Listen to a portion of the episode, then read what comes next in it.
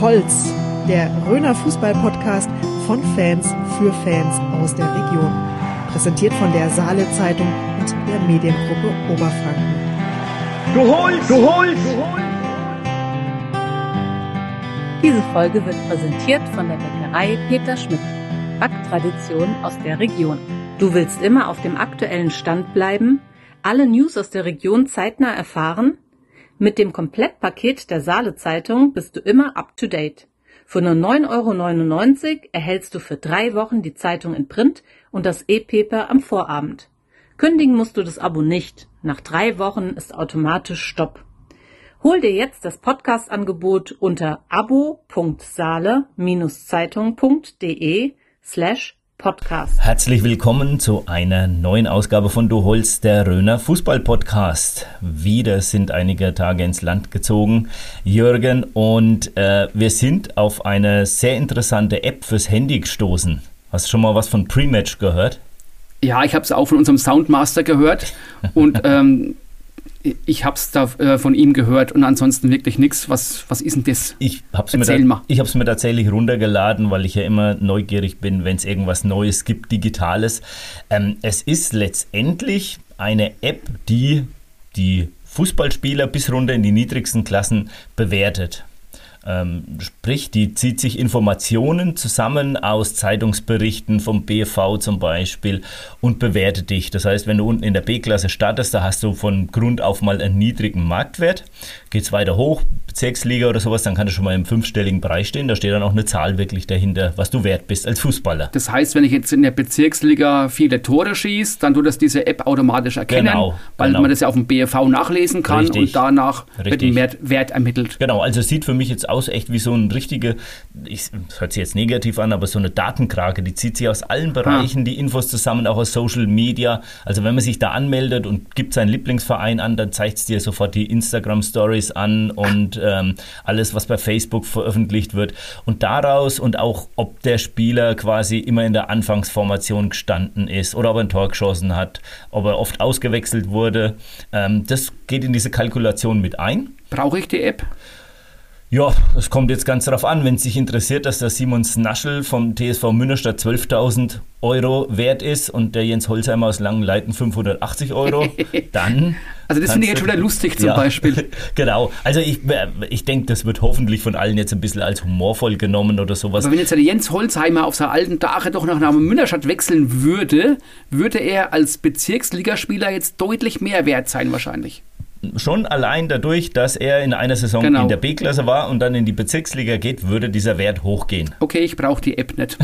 Nein, also wie gesagt, es ist lustig, man kann ein paar Infos sehen. Was nett ist, ist zum Beispiel, wenn man sich auf ein Spiel vorbereitet, man kann sich so alles, was so zu dem jeweiligen Verein in den Medien geschrieben wurde, kann man sich dann relativ einfach angucken, so wie wenn du durch Instagram scrollst. Okay, und das Also- Ganze ist dann gratis oder muss man dafür was beraten? Ähm, es ist, gibt eine Gratis-Version und wenn du halt mehr Infos haben willst, dann sollst du so ein Premium-Abo abschließen, aber keine Ahnung, was das kostet. Ich werde es jetzt nicht machen.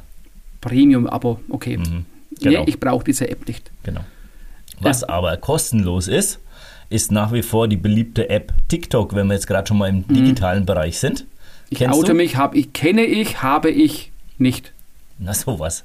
Du aber schon, ne? Hast du mal erzählt. Und das ist selbstverständlich. Nach wie vor lustig. ist, ist die schönste Zeitverschwendung. Also ohne Witz, man kann das absolut sinnbefreit Zeit verschwenden. Was ich jetzt bloß entdeckt habe, und ich wurde auch so ein bisschen von jungen Fußballern darauf hingewiesen, ähm, aus unserem Landkreis habe ich jetzt zum Beispiel den FC 06 Bad Kissingen entdeckt, der da teilweise Ausschnitte von seinem Spiel zeigt. Das habe ich schon äh, auf, ich glaube, über ihrem Instagram-Kanal gesehen, dass sie das machen, ja. Genau, also die machen dann schöne Videos. Haben ja eine tolle Ausrüstung auch, ne? Da haben wir neulich hat man ein Foto in der Zeitung gehabt. Genau. Genau, also gut, aber kann man sagen, ist Bezirksliga, ist schon ein bisschen Ja. weiter oben. Aber natürlich ist da auch wieder ein äh, kleiner Verein, illustrer Verein aus der Vorrhön, sage ich jetzt mal, mit dabei, und zwar die DJK Schlimpfhof. Die Ja, auch, zu denen passt es auch irgendwie. die auch immer kreativ sind und sowas. Auch die haben einen TikTok-Account und haben da schon ein paar Videos reingestellt, zum Beispiel von ihren Neuzugängen. Also echt nett gemacht, kann man wirklich sagen. Ja, äh, ich habe es ja schon ab und zu mal gesagt, ich bin dann eher oldschool. und dann, ich wäre, wenn ich jetzt normaler Leser wäre, wäre ich so mehr dabei bei den Tipps, die wir immer machen. Ne, jeden Freitag in der Zeitung haben wir fünf Tipps. wo man ja unsere Vereine tippen kann. Da kann man ein T-Shirt gewinnen oder eben auch eine Podcast-Tasse. Und ja, das wäre mehr so meins diese Tipps. Ja, aber ich weiß nicht, ob dir das auch schon mal aufgefallen ist. Wahrscheinlich schon, weil du machst ja teilweise auch die Auswertung und musst ja. für die Zeitung aufbereiten. Mir fällt das jetzt in der Saison wieder so extrem aus. Das sind ganz viele Leute, die mitspielen, die aus dem Hammelburger Raum sind oder aus dem Saaletal. Ich glaube, wir hatten das schon mal hier. Und ganz wenig, je weiter hoch es geht, die Berge in die Rhön, ähm, desto weniger Leute werden das. Also ich habe mich auch gewundert, aber so vor fünf Jahren, wo wir das schon gemacht haben. Mittlerweile wundere ich mich nichts mehr, nehme es einfach als Gott gegeben hin. Aber die Frage, warum das so ist, kann ich da auch nicht beantworten, aber das stimmt. Fuchsstadt, Machtelshausen extrem Absolut. stark vertreten. Genau. Westheim ist dabei und so die richtige Rhön, also eigentlich auch so unsere Klientel, eher weniger. Ich weiß nicht warum. Mhm. Aber was ich toll finde, und auch da wirklich vielen Dank an alle, die mitmachen, es kommen immer neue dazu. Klar, ein paar andere, wahrscheinlich weil sie schon oft genug gewonnen haben, sind da nichts mehr dabei, aber es kommen immer welche neue dazu und äh, was interessant ist, auch wirklich jegliches Alter ist dabei. Ne? Also ich sage jetzt mal so von, von 16 bis ähm, 70, vermute ich mal, ist da ungefähr alles vertreten. Das ist äh, eine angenehme Sache. Wenn man überdenkt, ich meine, es ist ja jetzt heute relativ einfach. Man kann das per E-Mail einsenden. Ja, als, genau. Als ich noch hier festgearbeitet habe, da musste man noch das ausschneiden aus der Zeitung und muss das Original abgeben. Genau, ja. ja. Also die Hemmschwelle oder die, die, die generell die Schwelle daran teilzunehmen ist sehr, sehr niedrig. Und da konnte man, glaube ich, damals, das weißt du noch alle, in Kasten Bier oder so ja, gewinnen. genau, vom Hauptsponsor konnte man so, äh, so ja. ein ausgedehnt, ich sage mal Kasten war es, glaube ich, nicht, oder? Was, war das nicht immer so eine Kiste mit so sechs Flaschen Bier und einem ja, Glas oder so ein drin? Trägerchen kann auch sein, ja. Da war immer noch ein Glas dabei, ja, genau, mit einem Bier, ähm, das wir natürlich jetzt hier nicht nennen können, aber aus dem hessisch-bayerischen Grenzgebiet war über viele genau. Jahre hinweg. Ja, aber also ein Tippspiel ist irgendwie, irgendwie immer gut und äh, kommt nach wie vor gut an, gehört irgendwie dazu. Mhm. Ja, absolut. Und Leute aus der Rhön, macht ein bisschen mit. Das ist echt lustig. Und dann kann es mal, je mehr Leute mitmachen, desto größer ist einfach die Wahrscheinlichkeit, dass mal jemand anderes gewinnt. Nicht immer nur jemand aus dem Saalebereich. Ja, wir legen immer Wert drauf, dass ne, also wirklich auch B-Klassenvereine kommen da mal dran, wir wechseln da immer ab. Und das höchste der Gefühle sind eigentlich dann unsere Regionalligisten. Mhm. Aber zu denen wolltest du, glaube ich, was erzählen. Ja, gut, mein, unter der Woche waren jetzt wieder Pokalspiele und ähm, ja, leider wiederholt sich so dieses Märchen vom TSV Hauptstadt dieses Jahr im Pokal nicht. Ne? Die sind ja. nämlich gegen den ATSV Erlangen, einem Bayernligisten, äh, ausgeschieden im Elfmeterschießen. Also es gibt leider kein Spiel, wie es im letzten Jahr war, als dann die 60er rausgeschmissen worden sind im genau. Halbfinale.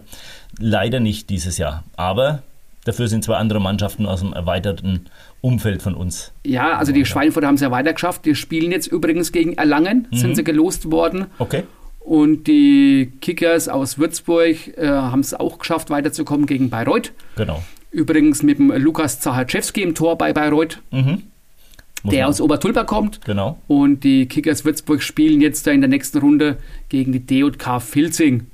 Oh, auch okay. Regionalligist, Aufsteiger, mhm. wohl ziemlich gut. Ja, wobei man sagen muss, dass die Bayreuther ja eigentlich eine Klasse höher spielen als die Kickers. Ne? Die sind ja mittlerweile dritte Liga, die Bayreuther. Genau, ja, genau. Die Kickers sind Runde. Also auch eine kleine Überraschung.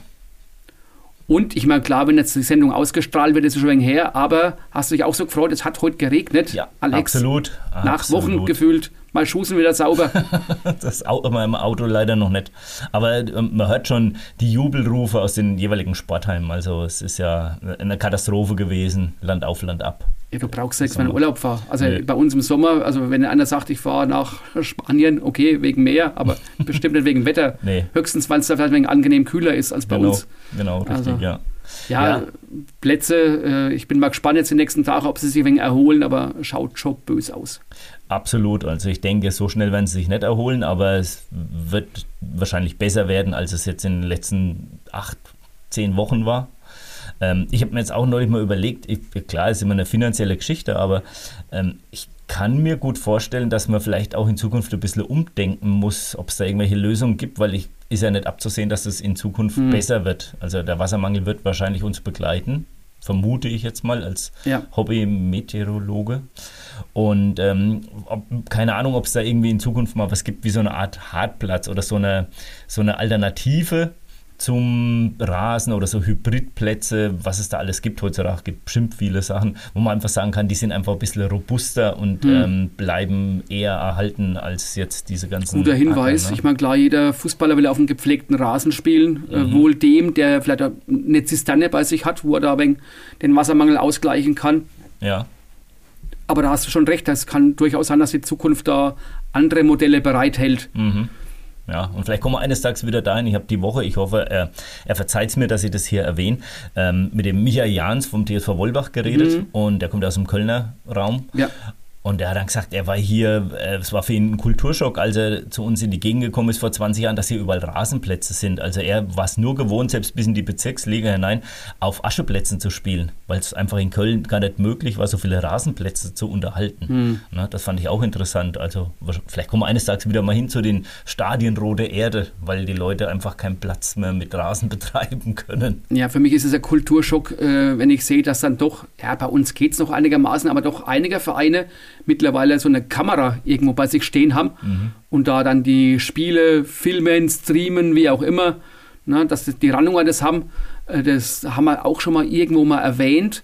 Und in dem Zusammenhang habe ich neulich gelesen, dass wieder mal ein Urteil gefallen ist, weil es gab irgendwo eine Tätlichkeit, das war in Oberbayern. Und die Tätlichkeit wurde nur deswegen entdeckt, weil halt dieses Spiel äh, auf einem Stream gezeigt wurde und da hat jemand ein Vergehen gemacht. Der Schiedsrichter hat es nicht gesehen. Das wollte ich gerade fragen. aber ja, aber anhand der Kameraaufnahmen konnte man den Täter quasi ermitteln und der ist dann auch quasi ganz normal gesperrt worden, weil das als Beweis taugt.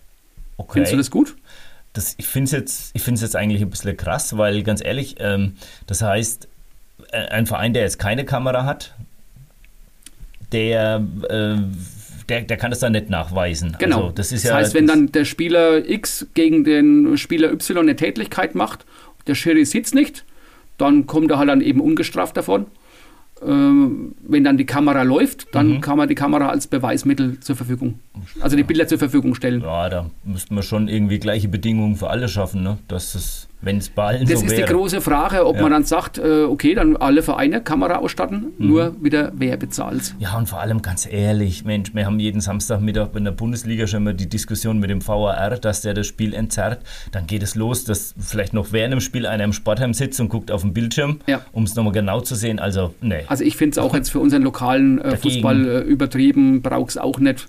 Und äh, in dem Zusammenhang habe hab ich übrigens gelesen, wie viele äh, Kameras es gibt auf den bayerischen Sportplätzen. Hast du eine Ahnung? Äh, nee, Was würdest du schätzen? Pff, Auf den bayerischen Sportplätzen, keine Ahnung, insgesamt 100, 150. Also von diesen Kamerasystemen, der Fabian Frühwirt, der Pressesprecher vom BFV, hat die Zahl 270 genannt. Das ist dann doch schon einiges. Okay, Ja. Aber durch alle Klassen hinweg. Durch alle Klassen Ja, hinweg, ja, genau, okay. in ganz Bayern. Also wie gesagt, ich kann es verstehen, wenn es die höherklassigen Mannschaften ihre Trainings oder Spiele mitfilmen, um vielleicht hinterher Ja. Videoanalyse zu machen, damit man Fehler ausmerzt. Aber damit das als Beweismittel genommen wird, ah, ah. Nee, also Daumen- ich finde auch Daumen sympathisch, solange man bei uns noch kein Jurastudium braucht beim Fußball. Ja, genau. Jurastudium ist ein gutes Stichwort, denn wir haben heute einen Gast, der ähm, auch ausgezogen ist aus Bad Kissingen zum Studium letztendlich und dann wieder zurückgekommen ist und jetzt mittlerweile, ja, man kann so sagen, das Oberhaupt der Stadt Bad Kissingen ist, nämlich der Oberbürgermeister Dr. Dirk Vogel. Heute bei uns im Interview Sebastian Schmidt und mit mir. Das Interview wird Ihnen präsentiert von Rhön Optik und Akustik. Hören Sie gut oder verstehen Sie häufig schlecht in Gesellschaft oder am Fernseher? Ihre Ohren werden Augen machen mit Rhön Optik und Akustik. Kostenloser Hör- und Sehtest mit Beratung und großer Auswahl an modernen Hörgeräten und modischen Brillen. Rhön Optik und Akustik finden Sie in Burkhard Roth am Marktplatz, barrierefrei, mit Parkplätzen direkt vor der Tür. So wie immer, auch diesmal starten wir mit unserem kleinen Frageneckler. Und da haben wir ein bisschen vorher recherchiert und geschaut, was man so fragen könnte. Und da fangen wir doch mal ganz musikalisch an, sag ich mal. Kissinger Sommer oder Ab geht die Luzi. Ab geht die Luzi persönlich, wenn sie meinen privaten Musikgeschmack, was ich auf dem Handy laufen lasse, frage. Kissinger Sommer ist ein interessantes neues Ereignis in meinem Leben und musikalisch teilweise, wenn es so richtig loskracht mit so einem Orchester. Auch etwas, was ich neu entdeckt habe in letzter Zeit. Mit dem Amt. Gut. Eishalle oder Eisdiele? Kommt drauf an, was man machen will. Ähm, ich bin eher in der Eisdiele anzusiedeln, weil ich in der Eishalle das letzte Erlebnis, als ich dort aktiv war, einmal in die Kurve gefahren bin mit meinem, naja, ich werde so acht Jahre gewesen sein, hat es mich ordentlich von den Füßen gehauen. Ich bin auf den Kopf gefallen und hatte eine Gehirnerschütterung. Das ist das letzte aktive Erlebnis mit der Eishalle bei mir. Danach war ich nur noch am Rand gestanden und habe ab und zu mal Spiele zugeschaut. Das war auch eine schöne Sache, aber lieber Eisdiele. Mhm. So, jetzt kommen wir zu einer Frage, da werden wir einige Hintergründe später noch beleuchten müssen. Aber schon mal vorweg, BK Sachs oder Welterbe Bad Kissingen? Ich würde sagen, ähm, BK Sachs ist vorbei, Welterbe ist jetzt. Oh, okay. Kunstrasen oder die Kunstgalerie? Kunstrasen. Warum nicht die Galerie? Ich tue mich immer noch gern bewegen. Ja. Mhm. Also ich laufe gern, ich meine, ich sitze zu viel einfach in meinem Job oder bin irgendwo in engeren Zusammenhängen, wo man nicht rumlaufen kann und ich bin immer noch sportlich, äh, macht mir immer noch Spaß, das ist mein Ausgleich. Ja. Sehr gut. So zum Abschluss von unserem kleinen Frageneckler eine Kategorie oder eine Frage, die der Alex eingeführt hat. Wer ist denn eigentlich dein berühmtester Handykontakt, den du uns verraten willst oder kannst? Boah, das ist eine gute Frage. Der berühmteste Handykontakt bei mir. Ähm, also so richtig berühmt, ne? Also nicht nur so ein bisschen, ne? Also ich, also ich glaube, ich habe äh, der berühmteste, den man so allgemein kennt. Also ich habe den Hans Eichel bei mir drin, weil ich mal eine Veranstaltung mit dem gemacht habe. Ich glaube, mhm. den kennen die Älteren noch so, ja, den ehemaligen Finanzminister. Äh, ja, ich glaube, das ist so der bekannteste, wenn man jetzt so. Oh, der ist schon wirklich berühmt. Ja. ja. Lass mal durchgehen. Ja. Den nehmen wir. So, ich hoffe, du bist jetzt gut aufgewärmt. Ich denke, für die Hörer ist auch wichtig. Wir haben uns auf das sportliche Du verständigt, ähm, da wir alle so eine Generation auch sind. Normal haben wir natürlich Respekt vom ähm, Kommunalpolitiker ähm, oder vom, vom Amt, aber ähm, wir haben uns jetzt mal hier aufs sportliche Du verständigt. Du bist ja jetzt seit ein bisschen mehr als zwei Jahren der Oberbürgermeister von Bad Kissingen. Und ich habe jetzt bei, ich glaube, Facebook gelesen, äh, bei dieses Jahr hat der TSV Anshausen sein 100-jähriges Jubiläum. Und da hast du einen, finde ich, sehr emotionalen Post geschrieben, eine rührende Geschichte aus deiner Jugend. Wie, wie sah denn deine Fußballkarriere aus? Ja gut, äh, früher, ich bin ja in den ähm, 80er Jahren dann groß geworden, 77 geboren und ich meine, es wird wahrscheinlich vielen von uns gehen, in dem Alter, in dem wir sind. Da gab es ja nicht so viel Auswahl, was man so macht. Da sind, haben wir alle Fußball gespielt, äh, von den ja, Jungs, Jungs äh, um, circa 87 Prozent, ja. und ähm, und natürlich hat es mich auch hingezogen. Mein Vater war ähm, auch fußballaffin, der war ja dann auch engagiert da beim Postsportverein in Kissingen. Und ähm, dann war klar, dass der Bub, der spielt auch Fußball, klar. Und ähm, das war der Start. Damals habe hab ich angefangen dann in der, in der F-Jugend war das dann. Ähm, ähm, aber die gab es, glaube ich, nicht. Da war ich in der E-Jugend, aber eigentlich wäre ich in der F-Jugend gewesen, so als kleiner Junge, so war fünf, sechs Jahre alt, glaube ich. Naja, und dann ging es unten am Hans-Weiß Sportpark los, wie bei so vielen. Und ähm, äh, das war, war so der Beginn des Ganzen und war eigentlich auch das, äh, wenn ich so recht entsinne, der, der einzige Sport, den ich dann äh, wettbewerbsmäßig auch intensiver gemacht habe, ja, über ein paar Jahre hinweg als, als Kind. Jugendlicher, dann ist es langsam ausgelaufen, dann sind andere Interessen gekommen. Aber dann merkt man schon, dass du aus der Stadt bist oder aus dem Stadtteil, weil bei uns auf dem Dorf gab es Schüler oder Jugend. Also gab es zwei Unterscheidungen. Bei dir gab es ja immerhin schon E-Jugend. Ja, da war es war auch richtig was los unten am Sportplatz. Ne? Also das war ja, äh, ich habe jetzt keine systematischen Vergleichszahlen, aber da hat man seine ganze Zeit da unten verbracht. Also da ist man runtergegangen an so einem Samstag und dann hat man da ein Vorspiel gehabt und dann, also ein Vorspiel von fußballerischem Vorspiel, ja. Und ähm, da ist man, ähm, man hat meistens vor den Größeren gespielt, ne, oder erste Mannschaft oder sowas und dann ist man dort geblieben. Den ganzen Tag über ist da rumgerannt und hat eine Fanta gekriegt und ist wieder rumgerannt, hat wieder eine Fanta gekriegt und ist wieder rumgerannt. Also das war ja so der Ablauf an so einem Samstag dann. Und gekickt hat man natürlich immer, weil die Fußbälle rumlagen. Und ähm, da war an und für sich so diese, äh, diese ganze, ähm, und die Eltern, die waren meistens dann, ähm, waren auch zusammengesessen, haben was gegessen, was getrunken. Kinder haben sich nicht so interessiert wie heute. Also heute rennt man ja den Kindern hinterher und das ist ja, ist ein bisschen vertauscht, die Rollen. Und da war, da war einfach mehr los und dementsprechend das Volumen an Kindern, die Menge an Kindern waren da und halt dann auch die vielen Mannschaften schlussendlich. Ja. Mhm. Aber du hast ja schon gesagt, dein Vater war beim Post SV und dein Bruder, meine ich, hatte auch ein bisschen was mit Fußball zu tun. Ja, genau, genau. Nee, wir haben zusammen gespielt dann damals auch. Ähm, und ähm, wir haben dann äh, zusammen auch in der Mannschaft, ich war immer der Kleine, musste man äh, den kleinen, ich war der kleinere äh, Bruder und der Große musste immer den Kleineren ein wenig mitschleppen. Ne? Das war, wie es so war. Ich war so ein bisschen äh, an, am Bein gebunden, ja, den war immer so, naja, der kleine Bruder immer dabei.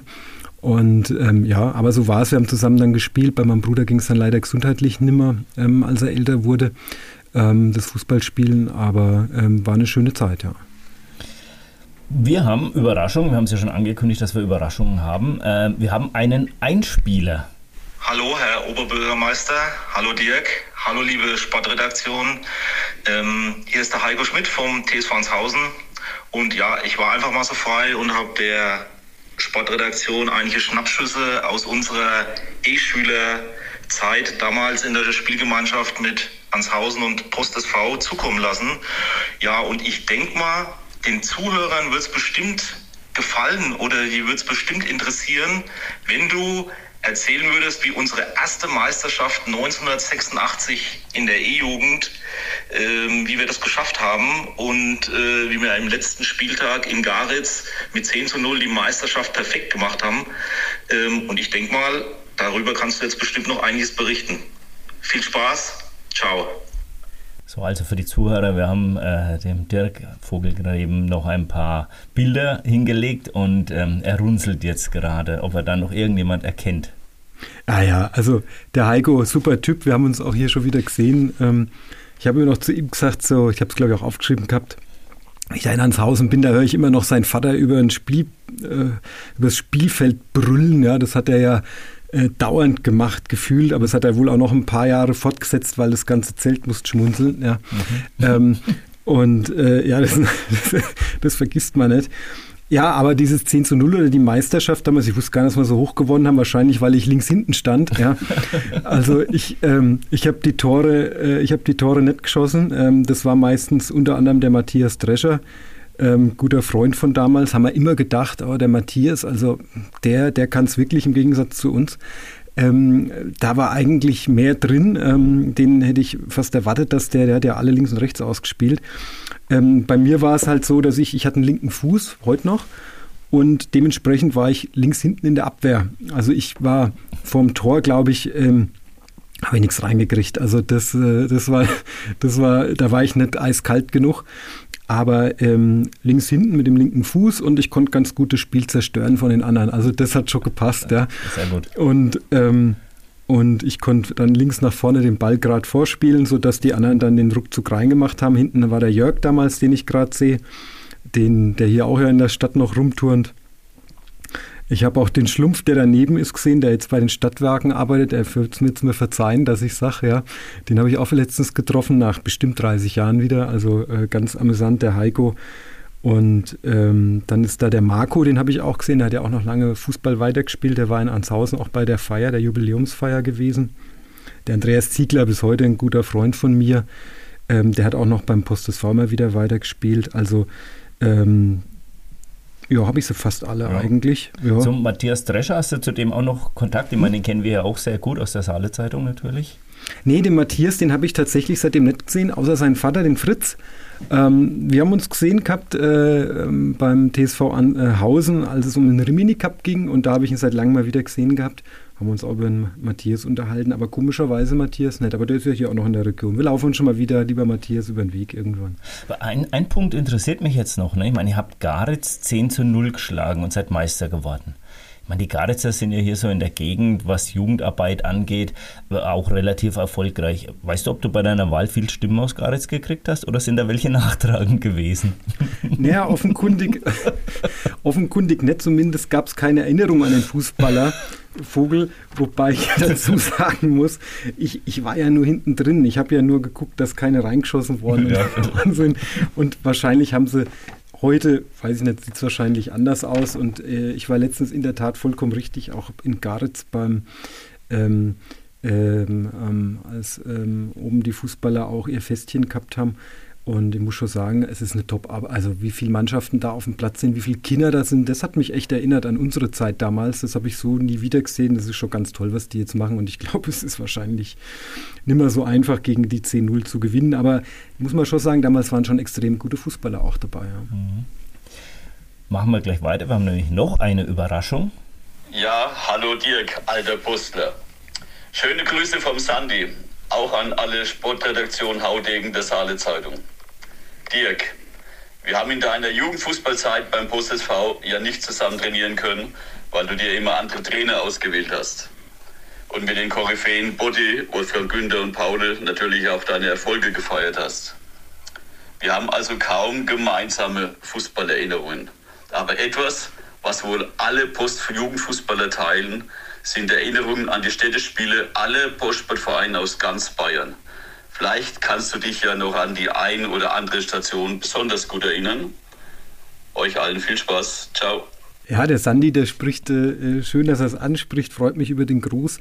Ähm, man, ist, man war ja irre viel unterwegs, ne? Also es wird wahrscheinlich heute nicht anders sein. Also bist ja ständig auf irgendeinem anderen Spiel gewesen. Ich glaube, wir waren mal bei Würzburg irgendwo gewesen, ähm, auch auf so einer, einer dieser Spiele, die er angesprochen hat, das waren ja auch so Turniere.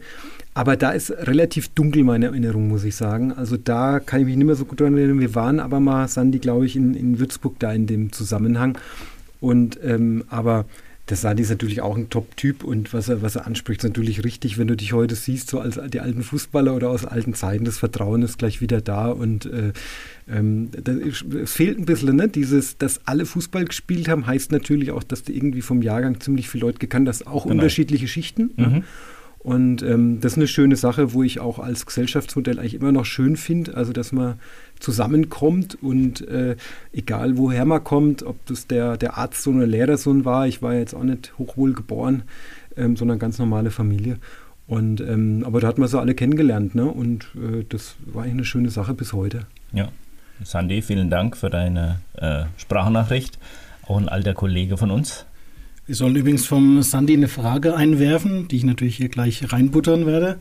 Und zwar fragt er, wie viele Postler oder beziehungsweise Ex-Postler denn im Kissinger Stadtrat zu finden sind und vielleicht auch mal alle aufzählen, wenn man sie zusammenbringt. Boah, das ist eine gute Frage hier. Also natürlich der Sandy ist klar, das ist ein Postler. Der Thomas Leiner ist ein Postler, das weiß ich. Und jetzt wird es, glaube ich, bei mir ehrlich gesagt schon eng. Also ich habe die Musterlösung habe ich da. Ja, also ich habe nur zwei, jetzt den Thomas Leiner und äh, der Sandy. Ähm, aber jetzt, jetzt muss ich mal kurz drüber nachdenken.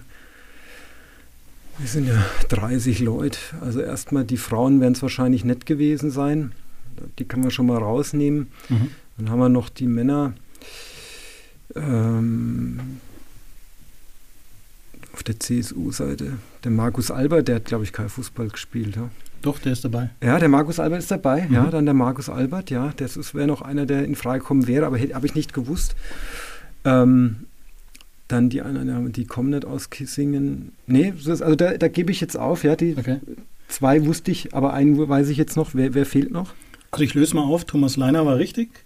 Dann Thomas Menz, Ach klar, der Thomas Menz Logo. Ja, das Mhm. war jetzt, das war jetzt schlecht nachgedacht, ja. Markus Albert hat es ja, dann Wolfgang Speyer Der Wolfgang, klar. und Ja. Klaus Bollwein. Also die zwei Thomas Menz und, äh, ähm, und Wolfgang Speyer, das ist natürlich ein großes Versagen und Versehen. Sie sehen es mir nach, dass ich die beiden nicht hinbekomme. Klar sind Postler, gerade der Wolfgang Speyer, ja. Ähm, aber Klaus Pullwein wusste ich nicht. Das hätte ich, also das, das, da müssen sich unsere Zeiten nicht gekreuzt haben. Und der Sandy selber dazu, dann sind sieben.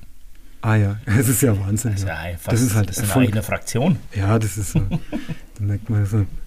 Ja, weil wir jetzt gerade so viel vom Post SV reden. Ähm, du hast ja, der Sandi jetzt auch gesagt, mit dem Wolfgang Freibott und dem äh, Wolfgang Paul Schmidt ähm, einige Trainer. Wie sind so da deine Erinnerungen? Ja, da war auch noch der Dieter Bechstein in Anshausen dabei. Das war so die erste Erinnerung für mich, als ich mit meinem Bruder darauf marschiert bin. Und ähm, ich muss sagen, die waren alle ähm, fordernd, aber echt freundliche und freundschaftliche Typen eigentlich gewesen. Also dem, dem, ähm, da war, äh, war, eine, war eine sehr ja, familiäre Stimmung eigentlich damals, äh, wo alle geguckt haben, ähm, dass wir weiterkommen. Und äh, also ich muss sagen, wenn ich mir so die damalige Zeit, vielleicht ist es, naja, das Schlechte vergisst man ja immer, aber ich habe eigentlich eine gute Erinnerung an die Fußballzeit, ja. Also da waren, es waren eher ja, das waren eher so positive Anreize, die da gesetzt wurden und wir wollten gewinnen, und, ähm, aber da ist auch keiner ins Senkel gestellt worden, wenn was nicht gepasst hat oder so. Also es war eine schöne Zeit. Ich habe ja später dann nochmal, ich habe ja einmal links hinten gespielt in Erfolgsmannschaften und war, bin ja dann als äh, Torwart dann gewechselt. Also ich hatte so zwei Zeiten, würde ich auch sagen, im Fußball, also links hinten oder Torwart. Ähm, aber die Zeiten, die, äh, bei denen wir auch hier drauf waren, ähm, da war ich meistens links hinten drin. Und angeblich gibt es auch noch zum Mr. Rimini Cup, zum Fair, familiäre Kontakte. Also keine echten familiären, aber ich glaube gefühlte. äh, mein Vater und der Fair, das sind beste Kumpels seit ja, äh, gefühltem Jahrhundert. Ähm und ähm, die zwei kennen sich schon ewig. Und äh, mein Vater hat ja den Rimini Cup als äh, Physiotherapeut oder Masseur betreut bis, äh, ich würde sagen, so bis Ende der 90er ist der auf den Platz gerannt. Mhm. Und ähm, dadurch sind auch äh, die Beziehungen zu Hausen dann natürlich auch stark. Ne? Und die sind auch in Hausen immer wieder, ja, ich, ich formuliere es mal so, sie haben, haben sich zusammen getroffen und gewertschätzt, ja. Mhm. ja. Das heißt ja aber auch, ich nehme jetzt mal an, dadurch, dass du natürlich auf dem Gymnasium in Kissingen warst, den Eckifair hattest du dann auch nie als Lehrer, ne? Nee, den hatte ich nicht als Lehrer. Ich schon. und jeder, der den Ekifair als Lehrer hatte, der wusste, wie er zu handeln war. Also das heißt, die Stichworte 1. FC Nürnberg waren sehr gut. Rimini Cup hat auch gut funktioniert, wenn man etwas von der, vom Inhalt des Religionsunterrichts ablenken wollte. das nur nebenbei. Das ist aber bis heute so, ja. Ja, das, genau. Aber dein Pressesprecher, der Thomas Hack, das ist ja auch ein Freund des lokalen Fußballs. Wird bei euch im Rathaus getippt? Nee, tippen tun wir nicht. Ähm, aber ich merke auch, dass wir eine gewisse kulturelle Nähe haben, ja. nee, getippt haben wir noch nicht. Wir haben uns in der Tat auch noch gar nicht so viel über Fußball unterhalten, aber das muss ich anscheinend mal tun. Nächste Mittagspause. Auf jeden Fall. Mhm. Dann bleiben wir doch mal bei der kulturellen Nähe. Wir gehen mal vom Fußball zum Punkrock, beziehungsweise dann zum Hardcore. Da, wie macht, da kommen wir noch drauf, auf was wir eigentlich kommen, genau. Ähm, wir, wir haben ja so im Landkreis Bad Kissingen ganz enge Verbindungen und auch wieder darauf hingewiesen, so zwischen dem Punkrock, zwischen der Musik und dem Fußball. Zum Beispiel in Wolbach, da hat man mal die Jungs von Schnocke hier. Aber auch in Unterertal und in Rottershausen gibt es natürlich sehr enge Verbindungen. Musik, Punkmusik, Rockmusik und Fußball. Jetzt warst du ja in den 90er, 1990er Jahren der Frontmann und Sänger der Bad Kissinger Crossover-Band BK Sucks. Wie würdest du aus heutiger Sicht eigentlich die Musik jemanden beschreiben, der damals noch nicht so jung war, wie wir damals mhm. waren? Aber, äh, damals nicht so jung war, wie wir damals waren. Oder also vielleicht noch gar nicht auf der Welt war. Ach so, heute. Jetzt ja. heute? Ja gut, äh, wie würde ich sie beschreiben? Also ich denke, es ist am... Ähm, die, ja gut, wir natürlich als Musiker haben natürlich ein ganz differenziertes Verhältnis dazu, was wir gemacht haben. das, ähm, am Ende, die Amerikaner sind immer ein bisschen lustiger. Also ich war, ich war ein halbes Jahr mal in Amerika auch und ähm, auch mit Leuten, die äh, ähnlich Musik hören und die, die sagen dazu immer Rock, it's Rock. Also die haben da, die sind da ziemlich undifferenziert, die sagen mhm. immer it's Rock. Ähm, aber ähm, schlussendlich hat man zur damaligen Zeit, ähm, und ich glaube bis heute äh, würde die Klassifikation, die gerade genannt wurde, des Crossover durchaus passen. Ähm, es ist ja sozusagen dieses eher gerappte, nicht gesungene und auf der anderen Seite die harten Gitarren. Ähm, das ist, denke ich, das ähm, Merkmal, ähm, was das Ganze denke ich, ähm, ein, einordnenbar macht, weil das, also wenn entweder singst du oder du singst nicht, ja, das ist schon mal so ein, wo man in so eine Musikgattung reinkommt und entweder hast du ähm, ähm, entweder hast du dann ähm, Gitarren, äh, die sozusagen klassische Gitarren sind, also, also keine verstärkten Gitarren, oder du hast E-Gitarren. So, und da, da, da beginnt ja schon mal dann viel der Einordnung. Und die waren hart, die Gitarren, also sprich verstärkt und, ähm, ähm und dann landet man, denke ich, nach der gängigen Gattung beim Crossover, wo Rap mit nicht mit Metal, also das will ich, Metal ist wieder anders von der, von der ganzen musikalischen Aufziehen her. Das sind auch andere, da sind gern Akkorde und die mhm. klimpern dann ganz gerne mal mit einzelnen Solos rum, ähm, bis ins Nirvana, ja, ähm, gefühlt. Also das war auch nicht so unser Ding. Und dann sind wir am Ende beim, beim Crossover irgendwo gewesen. Lag auch daran, dass ich nicht singen konnte. ja, das ist ja wenigstens ehrlich. Ne? Aber ich meine, das kann man damals, kann man jetzt mal so ganz kurz sagen, ich glaube, äh, ich vermute, es kam so ein bisschen auch aus der Richtung, so wie Rage Against the Machine, die waren ja damals auch sehr groß. Also die haben das ja auch so ein bisschen vorangetrieben mit ihrem Musik. Ja, ja, das war auch, das war auch damals äh, unsere Motivation. Wir waren ja am Anfang waren wir ja naiv. Das ist ja, ähm, ich glaube, bis heute so zum Teil. Man denkt immer, ach, wenn man jemanden hört, ich würde sogar sagen, ob man jetzt einen Politiker hört oder einen Journalisten, der etwas schreibt oder wenn man so ganz jung ist, dann denkt man so, oh ja, das mache ich auch mal. Also und man kapiert gar nicht, wie viel Perfektion dahinter ist, wie viel Üben, wie viel Können, wie viel Fertigkeit, wie viel Fehler, wie viel Scheitern. Ja. Mhm. Und dann haben wir auch angefangen, Rage Against Machine Gun, das ist ja cool, ne? das machen wir auch. Ne? Und so, so fängt es dann an. Ne? Und dann merkt man, es hört sich ja überhaupt nicht, nicht ansatzweise so an. Und das war ja auch unser erster Auftritt, war glaube ich 1900. 1994 im Jukutz oder im Jutz Bad Kissingen. Und der war natürlich grottig. Ja? Und ähm, wir hatten damals noch einen anderen Schlagzeuger und dann haben wir da so ein, naja, Dreivierteljahr, Jahr ein bisschen, sind wir ein bisschen besser geworden. Auch nicht richtig gut. Und der eigentliche Durchbruch kam dann eigentlich ähm, ähm, parallel mit dem, dass wir besser wurden. Der kam ja eigentlich mit unserem neuen Schlagzeuger, der bei Malm heute noch spielt, der Matthias, mhm. der Matthew. Schönen Gruß. Ich habe ihn leider noch nicht gesehen, seit ich wieder hier bin. Und ähm, der hat natürlich dann, der hat dann, äh, der konnte richtig Druck machen, kann er ja bis heute musikalisch gesehen. Und da kam dann der Push nach oben. Meine Digital, ähm, damals der Florian und der Wolfgang, da ist die, die Gitarrenfertigkeit nach oben gegangen. Der Daniel, schöne Grüße, der konnte dann auch langsam Bass spielen. Ich habe dann auch langsam das Rhythmische hinbekommen.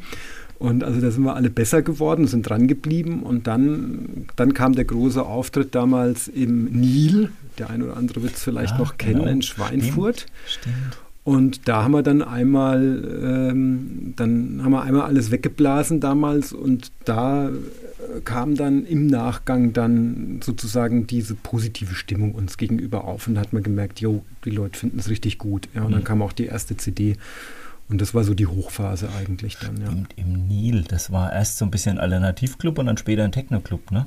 Genau, und der, alte, der Alternativ, der war ja legendär, da ist man am Freitag reingekommen. Das war ja auch äh, so als Jungs, da, mhm. so die ersten Weggezeiten. Ich meine, Schweinfurt war immer ein bisschen spooky ne, damals. und dann ähm, ist man da im Dunkeln da reingekommen und da war der Eingang unten. Es war alles schwarz Doppeldecker für die Insider. Ähm, die wissen vielleicht, was das bedeutet für diesen kleinen Schülergeldbeutel. Und mhm. das war immer freitags und da war Indie Night freitags. Und dann waren auch ab und zu Konzerte und äh, da durften wir dann mal spielen. Und ähm, das war dann eigentlich auch so der, der musikalische, also von den, sowohl von den Fähigkeiten her als auch eben vom, vom Nachklang, was danach kam, der Durchbruch in Anführungsstrichen auf unserer regionalen Ebene hier. Mhm. Ja. Gab es ja damals noch die Schreinerei in Schweinfurt? Weil das war ja so der Vorgänger vom Stadtbahnhof. Genau. Habt ihr da auch gespielt in der Schreinerei? Ja, ja, da haben wir auch mehrfach ja. gespielt in der Schreinerei. Okay. Ja, damals, ja. Da hatten wir, glaube ich, mal sogar so einen, ich glaube, da sind wir mal Zweiter geworden bei irgendeinem so Wettbewerb. Ähm, Erster ist damals Tagtraum geworden als ah, ja. Local Heroes. Wir waren die Zweite, da musste man 15 Minuten drei Lieder spielen. Und da waren wir, glaube ich, so auf dem Höhepunkt, sowohl von der Motivation als auch von der Resonanz her. Äh, das war, war, war top auf jeden Fall. Ich würde sagen, es war so, ja, war 95, 96, so die Ecke darum, ja. Ich selber kann mich auch noch ganz gut an einen Auftritt von euch erinnern. Ich bringe allerdings das Jahr nicht mehr hin. Das müsste umsonst und draußen gewesen sein. Ilgenwiese 1996. 97? 96. Kommt 96. Ja. Okay, also kann ich mich gut erinnern, aber da wart ihr schon tatsächlich äh, eine Nummer, wenn man es so sagen kann. Also ihr wart da so eine Art, ja, war das schon so eine Art Headliner? Ich, also genau kriege ich es nicht mehr zusammen, wer alles als Band da war, aber ich weiß ganz sicher, dass ihr dabei wart. Ja, genau. Das war 95 haben wir die ähm, Scheibe aufgenommen, die CD, und 96 waren wir dann auf dem Sonst und draußen, natürlich mit einer CD damals, Mitte der 90er, ne? großes Ding, ne? Äh, war, war noch ein bisschen komplizierter, so ein, sowas hinzubekommen, obwohl es auch ging. Und ähm, damals, das waren auch so die, wenn man auch so, wenn ich mich mit Freunden noch von damals oder Wolfgang unterhalte, unserem Gitarristen, das haben wir dann schon empfunden als, uh, ist ja, da geht ja was, ne? Also da, die Leute konnten die Lieder nachsingen und solche Sachen. Ähm, war natürlich toll für ein Jahr. Also klar. Ja, und es waren ja schon ein paar hundert Leute dann da. Also Ilgenwiese damals, weiß ich noch, also da ging es auch ordentlich zur Sache bei euch. Also das muss man schon sagen, da ging es auch vor der Bühne gut rund. Ja, genau, genau. Nee, da sind die Leute mitgegangen, die haben gesungen, die sind Mhm. gehüpft und das war, war eine schöne Zeit, ja. Nee, war für uns klasse und ja, wir wa- waren für uns tolle Wochenenden immer dann da irgendwo aufzutreten. Ja. Mhm. Und wer hat sich denn eigentlich diesen, naja, ich sag mal leicht provokanten Namen BK Sachs ausgedacht?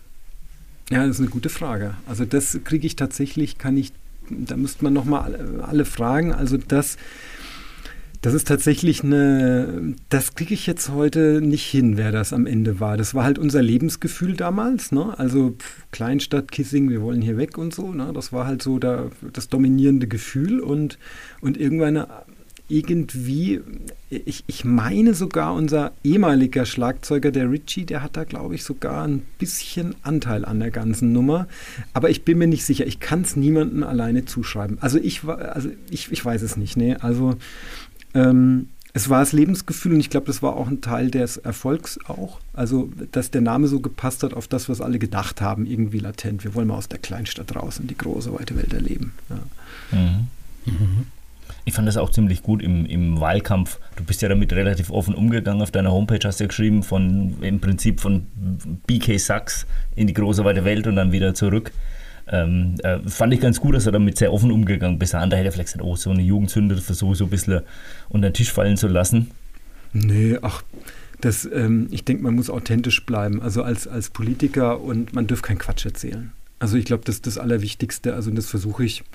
Also ähm, einfach dabei bleiben, was ist, ist. Ja. Und abgesehen davon, ähm, ähm, abgesehen davon gehört es zu der Geschichte und es gehört auch zu der Geschichte, was wir, glaube ich, auch als Kissing ein bisschen als Herausforderung haben. Ja. Und von daher, ich versuche immer keinen Quatsch zu erzählen. Ich sage immer, was ist oder ich sage nichts. Ja. Aber ähm, und so wie die Franken halt auch sind, glaube ich. Nichts gerät ist genug gelobt. Ja, genau. Also man muss halt sagen, was ist und wenn du Quatsch erzählst, dann kommt es auch raus auf Dauer. Also Ja. das hält man nicht durch. Nach BK Sachs gab es ja dann nochmal, wenn ich mich richtig erinnere, so eine Art Nachfolgeband. Äh, Knut, äh, die Schreibweise habe ich nicht mehr so richtig äh, zusammenbekommen. War, warst du da selber auch noch dabei? Oder schon, ne? Also, Ja, ja, ja, ja. Also war, aber das war ein Marketing-Desaster. Was, was, was, was bedeutet denn dieses Knut eigentlich? Also ich das habe es nicht bedeutet, mehr wir, wir haben es nicht hinbekommen, gescheiten Namen zu finden. Ah, okay. Ähm, das ist die Übersetzung, ja. Nee, ich habe, wir haben, ähm, nee, also wir haben damals ähm, Knut und dann gab es schon Knut und dann haben wir da einen Stern reingemacht, wussten gar nicht, dass das ein Genderstar ist heute. Ja, genau. also, also es war alles von vorne bis hinten. Mit dem Namen hat es nicht mehr hingehauen, aber musikalisch war es die beste Zeit. Also die kurze Zeit noch, da waren wir dann schon im Studium und ähm, haben dann trotzdem noch zusammen gespielt hier, haben es versucht aufrechtzuerhalten, aber der Genickbruch, ähm, der kam dann, als unser Proberaum uns abhanden gekommen ist, den wir oben am Jagdhaus hatten. Im, Mhm. bei, ähm, und ähm, der Bruder von Florian, der hat damals den, ähm, ähm, der, der, der Florian war ja dann auch weg und dann sind einfach die, die ganzen Ecken da oben zurecht natürlich. Hätte ich auch nicht, äh, dass da irgendjemand dann noch rumspielt, warum auch. Ja, damals war ja auch Schweinemet in dem Proberaum. Ja, ja. Genau, Schweinemilch. Legendär. Mit dem legendär, ähm, mit dem Ali, der ja heute bei Malm ist, dabei, ne? und Mhm. dem Ralf, der heute im Pocados äh, äh, Leitung ist. Ja, so ist die Welt, ja. Und, ähm, ähm, und Schweinmet war dann schon draußen. Und, aber uns hat es einen Genickbruch gegeben, die Kombination aus alle im Studium, alle irgendwo, außer der Matthias, ähm, der hier weitergearbeitet hat und gleichzeitig kein Proberaum mehr. Das war's dann. denke mal, das Thema Proberaum, das ist ein ganz guter Aufhänger, weil in diesen Jahren, sage ich mal so Ende der 90er oder auch nach der Jahrtausendwende, war so im ganzen Landkreis, sowohl in Bad Birkenau, Hammelburg auch ganz viel Mürst und Bad Kissing eine richtig lebendige Szene an Rockmusik, Crossover-Musik, von der eigentlich, wenn man es heute sich anschaut, fast überhaupt nichts mehr übrig geblieben ist. Also woran liegt es eigentlich, dass jetzt die Bands aus dieser Zeit allesamt, also die allerwenigsten haben ja überhaupt überlebt über die Jahrtausendwende, muss man so sagen. Die meisten haben sich dann aufgelöst. Aber warum ist es dann so vollkommen zum Erliegen gekommen? Weil ich denke, da war der Landkreis Bad Kissing, also in unseren Jugendjahren eigentlich gar nicht so verkehrt aufgestellt hier. Also es war eigentlich immer was los, gab genug Bands immer, lokale Bands en masse eigentlich. Das Jutzing Kissing, da waren auch super Bands, auch von genau. weiter her. Ja, was, das war toll. Hammelburg auch, Bad Brucknau, da ging mhm. eigentlich immer einiges. Ich glaube, in Bad Brucknau habt ihr auch mal gespielt, wenn ich mich richtig erinnere, einmal. Gute Frage. Also wir haben einmal in, ja, also, äh, also erstmal, wo haben wir gespielt? Ja, ich glaube, wir waren einmal in Brückenau mhm. und ich glaube, wir waren, ähm, einmal haben wir noch einen legendären Auftritt in Fuchsstadt gehabt. Mhm. Ähm, der war auch komplett überfüllt, also es war der komplette Wahnsinn damals. Ähm, da habe ich auch jemanden getroffen vor ein paar Jahren, ein Freund vom Freund, der auch dabei war, der mich darauf ansprach und sagte, ey, da, das war ja krass damals in Fuchsstadt. Ich so, ach, du kennst du Wahnsinn. Also ähm, ja, Brückenau war mal, glaube ich, einmal und einmal Fuchsstadt. Und ja, warum ist es vorbei? Ja, ich weiß es nicht. Also ich finde, ähm, wir waren halt auch so eine, ähm, nicht nur wir jetzt als Band, sondern die anderen, wir wollten halt alle was machen und, und also was selber produktiv machen und selbst wenn es Mist war teilweise, aber man hat ja irgendwas auf die Beine gestellt oder wir, ich habe ja damals auch das umsonst draußen mitorganisiert, mitgeholfen und andere dabei, aber sind wir mal ganz ehrlich, es war auch ein bisschen einfacher, ne? also so beides, also die Leute kommen nicht in die Pushen auf der einen Seite und übernehmen nicht so gerne Verantwortung und auf der anderen Seite, ah ja, wir mussten auch nicht 107 unterschiedliche äh, Nachweise bringen. Und ein Jugendpfleger damals, der äh, das auch mitgemacht hat, äh, Bernhard Siepeck, ja, und da die Verantwortung mit übernommen hat und gesagt hat, ich tue mit ein paar Jugendlichen und mit irgendwelchen, wo kriegen wir irgendwelche äh, Sicherheitsleute her? Und dann kamen mal irgendwelche Leute von irgendjemanden gehabt, die dann da waren. Also ähm, wer macht denn das heute mit, bitte, ja, in dieser, in dieser Zeit, die nur noch davon bestimmt ist, nach Fehlern zu suchen und wo was schepp läuft und wer verantwortlich dafür ist. Also das ist natürlich auch toxisch für die Übernahme von Verantwortung, ja, und ja. das merkt man gesamtgesellschaftlich. Jeder sucht nur und jeder ist nur äh, tolle Jobs, die überall da sind, ob in der Politik oder in der Ver oder auch in der Verwaltung. Da heißt immer nur, was sind die Vorschriften? Und jeder macht sich damit frei, weil er immer drauf gucken kann. Naja, da steht es doch, dass man nur das und das machen mhm. darf. Ja. Damit entsteht aber ganz am Ende für denjenigen, der irgendwas schaffen will, natürlich wird der Raum immer enger, in dem er sich bewegen kann. Ja.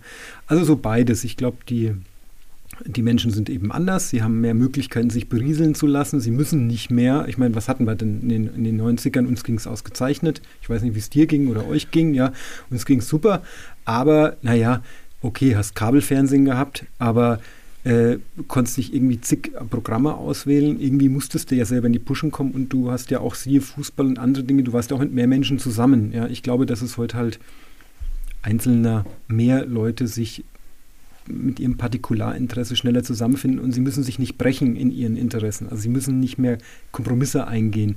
Wenn irgendeiner komisch war, dann hast du früher gesagt, ah ja, der ist halt wer ist. Ne? Und mhm. heute kann man beschäftigt man sich, glaube ich, noch ja. nicht mehr mit dem.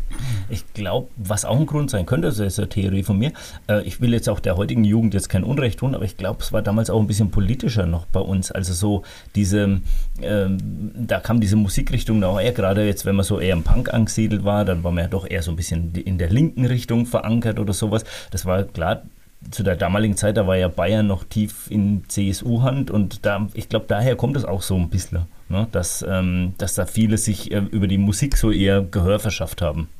Ja, das war ja auch ganz anders. Das war ja auch vom, vom Gefühl her war das ja auch eine andere CSU, als die man heute erlebt, ja, die mhm. ja auch, muss man sagen, ja im Vergleich zur damaligen Partei liberal ist und äh, da ist ja, da weiß man ja gar nicht, wo, wo sollst du dich jetzt reiben. Also das ist, das ist ja wirklich früher, da waren ja wirklich harte Positionen auch. Ja, und da ist ja auch polarisiert worden, das war ideologisiert, objektiv gesehen, ja.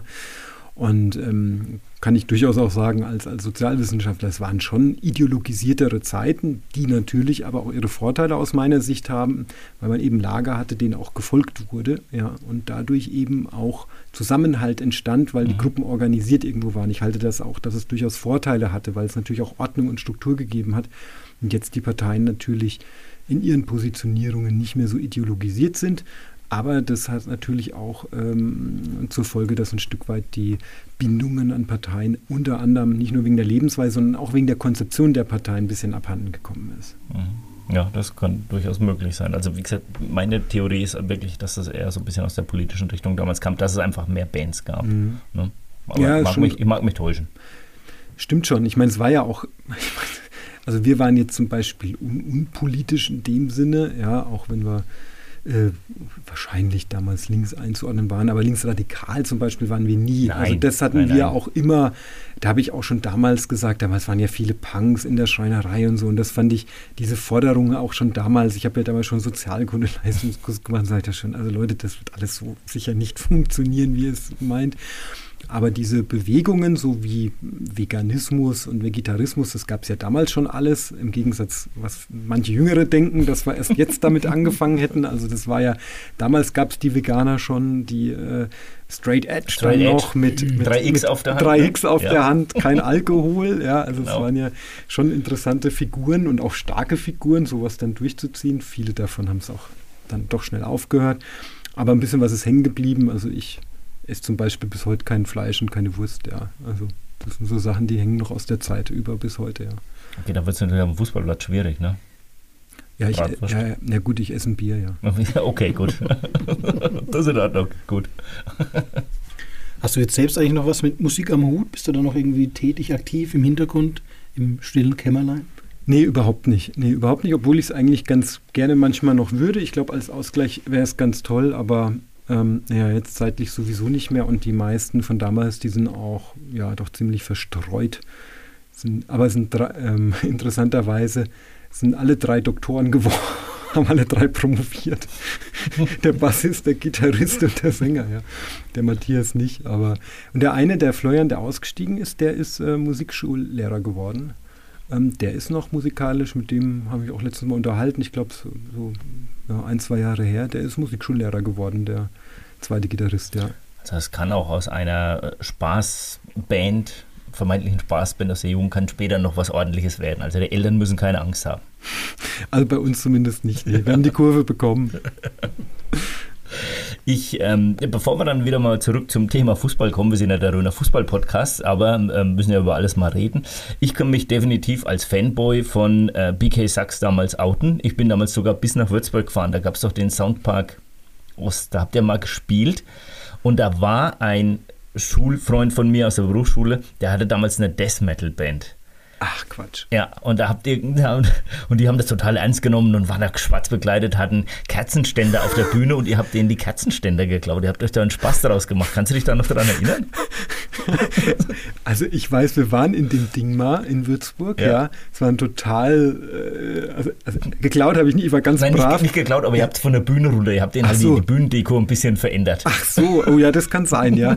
Also ich weiß, wir hatten da einen ganz äh, düsteren Auftritt da mal. Ja, stimmt, ja, an den kann ich mich auch noch erinnern, ja. Ich, Genau. ich, äh, Rezeption war, glaube ich, geht, ging gegen null. Ja, ich habe gar nicht gewusst, dass da jemand steht. Also waren da Leute drin, ja, dass du da warst, ist ja irre. Ja. Ja. ja, ich war da. Also schöne Grüße auch an den Marc Fischer, der ist jetzt auch mittlerweile ein recht bekannter Musiker geworden, auch erfolgreich. Äh, Und der hatte damals mit seiner Band, die hieß Casket. Ach Also, Quatsch, ja, ja. cool. Ja, das finde ich ja war- total Und lustig. er kam dann später und gesagt, was habt denn ihr da für eine Band aus Kissingen mitgebracht und so? Die haben uns die, die Kerzenständer von der Bühne runtergeräumt. ja, Ach herrje, Genau. das ist ja lustig. das zu dem Thema. Und um das ganze, ganze Punkt nochmal abzuschließen, was wäre denn aus dem Dirk Vogel geworden, wenn die damals, ja, hier in der Gegend schon erfolgreiche Band BK Sachs noch erfolgreicher geworden wäre? Das ist eine gute Frage. Also ich, äh, wir haben ja immer gehofft, dass dann nochmal so der, ne, das war nochmal, klar, dass wir dann nochmal mehr Durchbruch macht oder dass du noch größer spielst oder auf mal. Aber ich glaube, es wäre hineingeglitten in so eine Studienzeit, die wir damit noch hätten locker verbringen können. Mhm. Also das hätte funktioniert, aber ich glaube, wir hätten alle studiert. Also weil wir alle wussten, dass das nicht äh, forever ist, ja. Aber im Studium hätte man das ja gut verbinden können, ja. Obwohl wir haben dann erstmal Zivildienst gemacht gehabt, aber im Studium hätte das, hätte, das hätte sich, glaube ich, so ein bisschen in diese Studienzeit reingezogen und da drin verlaufen. Aber ich glaube, wir haben nie gedacht, dass wir, also ich schon mal gar nicht, aber dass wir irgendwie da jetzt den Mega-Durchbruch machen, aber auf so einer, dazu waren wir schon zu realistisch. Aber so eine, ich meine, die nächste Stufe wäre gewesen, dass man so in Indie-Clubs bundesweit spielt und vielleicht auch die CD ein bisschen mehr verkauft wird das hätten wir, das war auch, denke ich, wäre auch noch drin gewesen, ähm, wenn man es noch ein bisschen mehr Kick gegeben hätte. Gerade die letzte Scheibe hat da, denke ich, schon das, musikalisch gesehen das Potenzial gehabt. Also gerade die letzte Scheibe, da hat man schon gemerkt, oh, jetzt kommt langsam die musikalische, naja, Weisheit will ich es nicht wissen, aber ja, geht in die Richtung, dass du merkst, oh, jetzt ist es, jetzt ist es richtig rund. Da war das eine oder andere richtig rund, ja. Das war vorher nicht der Fall. Es war ja ziemlich roh auch teilweise für das Niveau war das schon sehr gut, also für das Regionale. Aber das hat für das bundesweite nicht gereicht, so bei der dritten Scheibe, aber da war dann schon, da kam dann schon was, ja, würde ich jetzt mal so beurteilen. Und das hätte auch vielleicht gelangt, damit es in die Studienzeit noch weitergegangen wäre, aber hat es ja leider nicht, ja. Ja, gut. Die Toten Hosen haben am Anfang auch nicht gedacht, dass sie äh, länger als ein Jahr zusammenspielen. Also von daher, es hätte alles werden können, aber es ist jetzt müßig darüber zu diskutieren. Stimmt. Es ist ja. gekommen, wie es ist. Bad Kissingen hat einen, äh, einen Oberbürgermeister, der eine musikalische Vergangenheit hat. Gut, kommen wir wieder mal zum Thema Fußball. Ähm, ein harter Cut. Bist du A, ab und zu mal auf einem Fußballplatz und wenn ja, wo? Und ich weiß, man muss jetzt wahrscheinlich aufpassen, damit sich dann kein Verein irgendwie benachteiligt fühlt, gerade als Bürgermeister einer, einer Stadt wie Bad Kissingen mit vielen Stadtteilen. Ja, also ich war jetzt, ähm, also ich bin nicht mehr auf dem Fußballplatz. Ähm, also ich kicke auch nicht irgendwie hobbymäßig oder so. Ich glaube auch leider, dass ähm, ich habe mir, ähm, ich habe so ein, ähm, ähm, was ist es, ein, ein horizontaler Meniskusriss äh, im linken Knie, was ich merke. Und ich glaube, Fußball wäre jetzt auch nicht so die ideale Sportart für mich jetzt im Moment. Dieses abrupte ähm, wobei ich ab und zu, wenn ich dann einen Ball sehe und irgendjemand kickt, so wie bei den, als die, als wir letztens in Anshausen waren und dann waren so die Kinder, dann habe ich Mord Spaß damit zu kicken, ja. Und manchmal denke ich mir, ich kicke heute besser als früher. aber ich spiele es mir nur ein. Ja. ja, so ein Meniskus ist auch überbewertet. Ja, ja, das ist auch überbewertet. Kann man irgendwie, ich weiß auch nicht was. Aber eine Geschichte habe ich dann noch zum Meniskusriss, äh, als ich den festgestellt habe. Da war ich nämlich hier in Garitz und das wäre auch einer für euch zum Interviewen, der Rainer Wirsching. Ähm, Steht tatsächlich auf unserer To-Do-List. Ja, genau. Und das Lustige war, ähm, dass ich, ähm, also erstmal der Thomas Lein hat mir einen Tipp gegeben, Sportorthopäde, weil ich mhm. habe halt Schmerzen im Knie gehabt, habe gesagt, ah, das ist, das war mal beim, ich habe so Fitnessding gemacht, so ein bisschen Gewicht gehoben, dann ist mir das Knie so ausgerissen und dann habe ich gesagt, oh, das war blöd, also da ist was passiert, ja. Und naja, also ich war bei ihm und der hat es diagnostiziert, alles gut. Ähm, aber er war ja bei, in Nürnberg, er war ja Klubberer. Und äh, wir haben mit der Regionalauswahl, waren wir im Stadion, auch mit meinem Bruder damals, und haben ähm, vorher gespielt, ähm, bevor Nürnberg gegen Bremen gespielt hat. 1989 für die Älteren unter uns, Nürnberg hat auch mal erste Liga gespielt. ja, ja, es war erste Liga und ich habe nochmal nachgeguckt, es waren 1-1 und das 1-0 hat der Rainer Wisching geschossen. Und es gibt ein, ähm, es gibt ein Bundesliga, äh, ein YouTube-Video äh, von diesem ähm, Bremen gegen Nürnberg. Und wer rennt da im, als die Bundesligaspieler interviewt werden im Hintergrund rum? Der kleine Dirk, der mit seinem Post-SV-Trikot da gerade das Vorspiel gemacht hat, natürlich grandios verloren hat. Ähm, ich habe da nur zugeguckt auf diesem Riesenplatz, wie der erste FC Nürnberg uns da abgeschossen hat. Äh, da sind wir, da sind wir dann die, äh, die 7-0 oder die 7-1 vom Platz gegangen. Ähm, aber ein tolles Erlebnis und ähm, äh, das ist ta tatsächlich auch dokumentiert durch meine Anwesenheit während des Interviews im Hintergrund. Das, das suchen wir uns mal raus, das YouTube-Video. Das ist absolut lustig. Das hat mir mein Bruder erst vor, ich glaube, vor einem Jahr oder vor zwei Jahren zugeschickt. naja, so ist die Welt. Aber wenn wir jetzt so generell mal ein bisschen so hier auf die Stadt Bad Kissingen schaut, jetzt müssen wir auch mal ein bisschen kritisch werden, macht denn die Stadt Bad Kissingen genug, um den Fußball als Amateursport zu fördern? Ich meine, das Aushängeschild war ja so in den zurückliegenden Jahrzehnten doch eher die kulturellen Großereignisse, wie Kissinger Sommer. Ja gut, wir haben die Sportstättenförderung ähm, und wir haben, wir stehen auch immer zur Verfügung, wenn ähm, jetzt beispielsweise ein neuer Platz gebaut wird.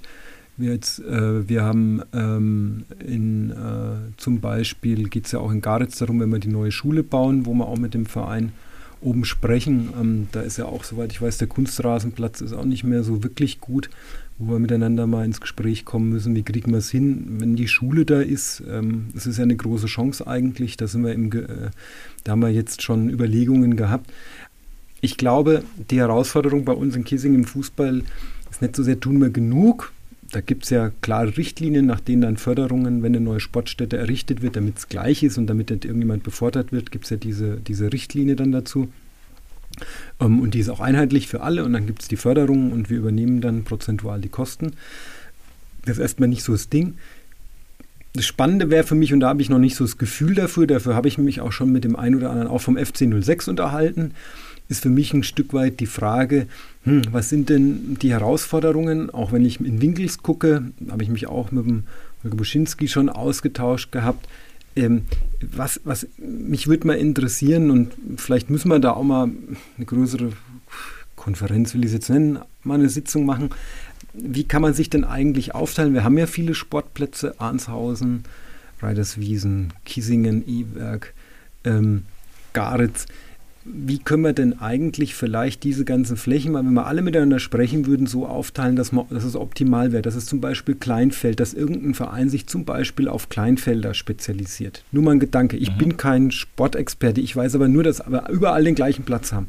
Macht das denn wirklich Sinn? Oder könnte man nicht vielleicht mal miteinander ins Gespräch kommen, lasst uns doch mal übergreifend dazu kommen, dass man zum Beispiel sagen würde, okay, wir haben hier ist es eher das Jugendfeld oder das Kinderfeld. Ich habe jetzt gehört, da gibt es ja auch doch ziemlich viel Veränderung mittlerweile, dass die Kinder auch nicht mehr köpfen und dass die Felder kleiner werden, einfach, dass die Kleinen schon mehr Spaß daran mhm, haben. Genau. Ähm, könnte man nicht sowas irgendwo einrichten, nicht, dass jeder alles macht, sondern dass man sich vielleicht der eine oder andere spezialisiert ist. Da weiß man, das ist der, der eher für die kleineren Kinder hat, das ist der Platz für die Jugendlichen. Wir haben da optimale Bedingungen. Oder mein Ansatz war ja auch mit der Landesgartenschau, die ja jetzt nicht geklappt hat, ähm, dass wir den Hans-Weiß-Sportpark auch in Bezug auf äh, Fitnessgeräte und die Möglichkeit, Fitness zu machen, noch ausstatten.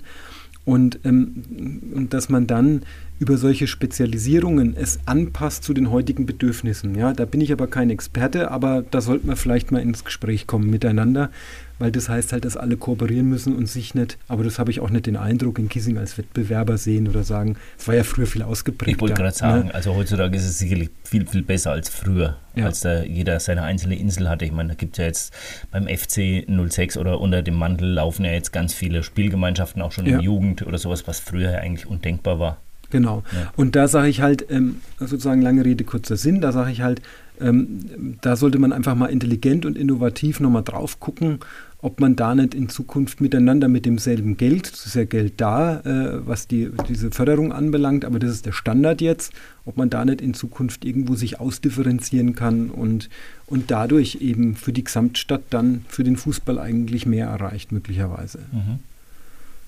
Okay. Jetzt mache ich mal weiter mit meinem Markus Lanz Investigativjournalismus-Stil. Nein, aber ähm, Spaß beiseite. Der Sportpark ähm, in, in Kissingen ist ja bekanntlich teilweise in Investorenhänden.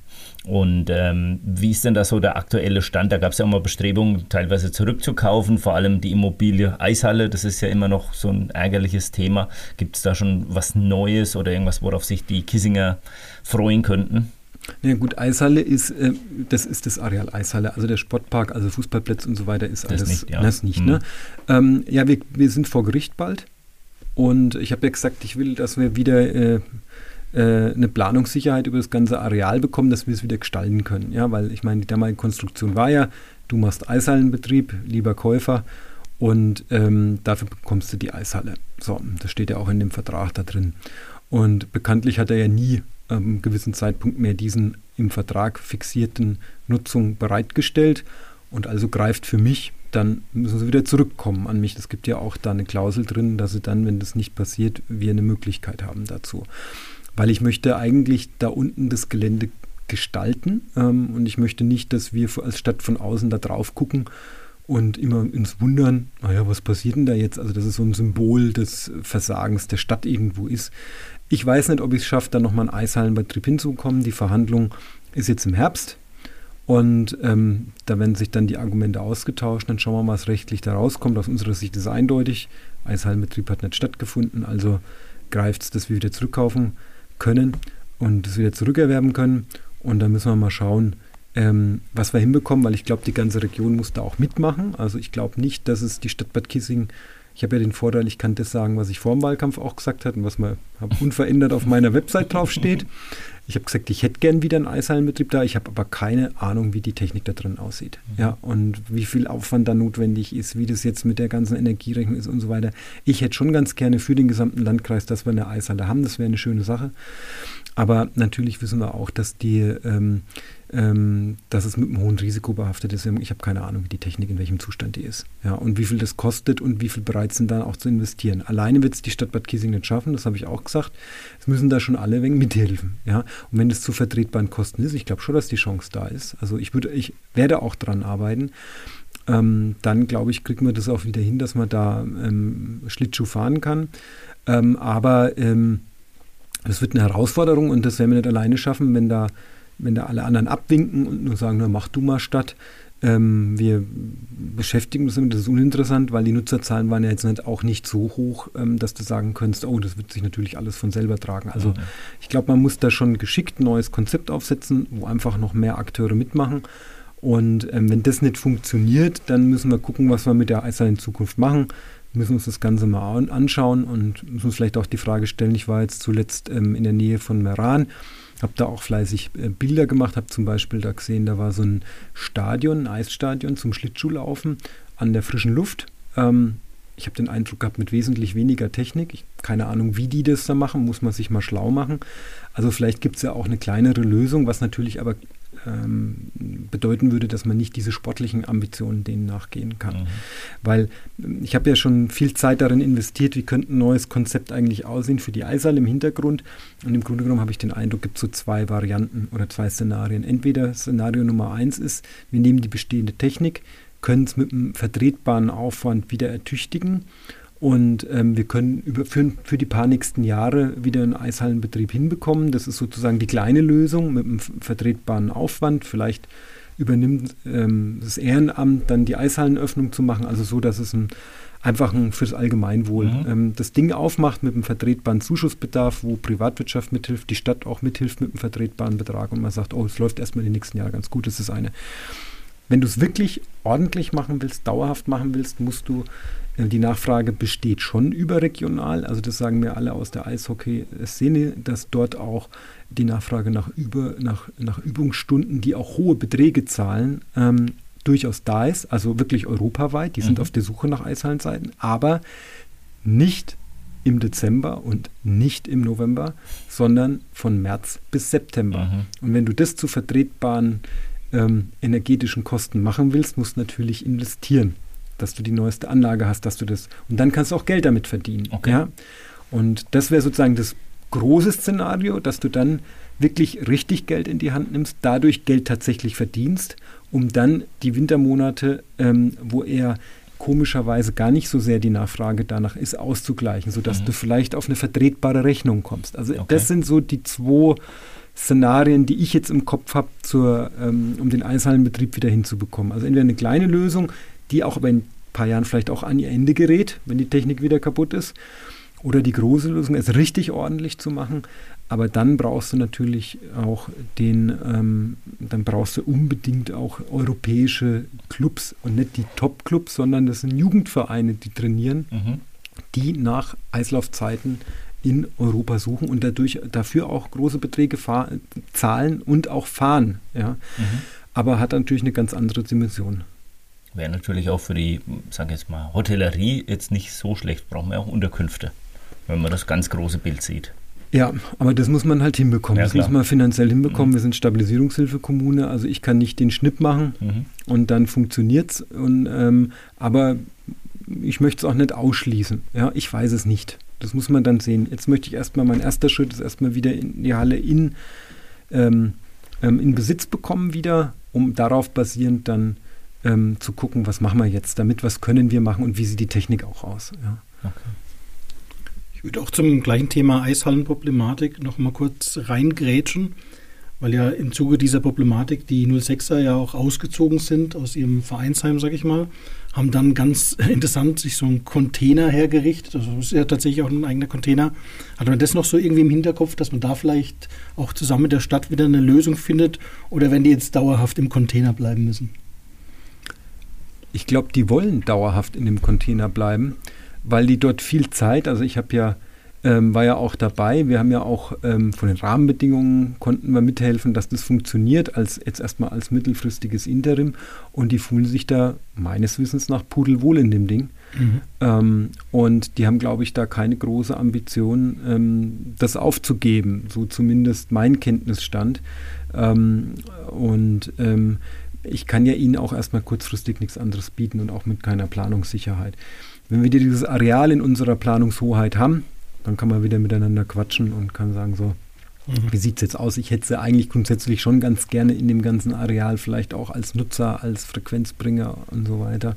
Ähm, äh, wenn wir wieder diese alte Gaststätte damals, die wir ja auch alle kennen, vielleicht aus unserer Jugend ähm, oder Kindheit, ähm, dass man die wieder zum Leben erweckt. Aber das, das ist dann das Gesamtkonzept. Jetzt erstmal kann ich ihnen nichts bieten und von daher fand ich es folgerichtig, dass sie äh, sich selber geholfen haben.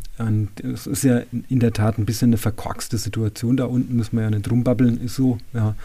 Und ich versuche ja jetzt, oder wir versuchen ja, das sind wir auch im Stadtrat uns einig, wir versuchen daher Klarheit jetzt reinzubringen. Ja. Gut, dann wollen wir mal den Blick äh, über Bad Kissingen hinausrichten, in die große, weite Fußballwelt, sage ich mal. Jetzt steht ja bald in der Adventszeit eine Fußball-Weltmeisterschaft ins Haus. Wie ist denn da deine persönliche Meinung zu dieser Weltmeisterschaft in Katar in der Vorweihnachtszeit? Ja, das ist schon ein bisschen gaga, ne? Also, also ja, das ganze Ding ist gaga. Also äh, da muss man sagen, da, da wird man wirklich, ähm, ähm, da wird man ja schon, irgendwo hat man Lust auf eine WM wieder und äh, Bock drauf und will gucken, jubeln und äh, auch ähm, das ein oder andere Getränk mal zu sich nehmen und eine schöne, ungezwungene Zeit verbringen und dann bist du irgendwie in Weihnachten. Also da, da merkt man schon, dass so diese Elite-Kritik schon irgendwo stimmt. Ne? Also so, was, äh, da bin ich auch fassungslos, wie sowas entstehen kann. Ähm, und ähm, es hätte so viele schöne andere Länder gegeben, die es gern gemacht hätten und die auch eine Tradition im, im Fußballerischen haben. Und ja, Money, Geld zählt, ne? also offenkundig, ja, muss man an der Stelle sagen.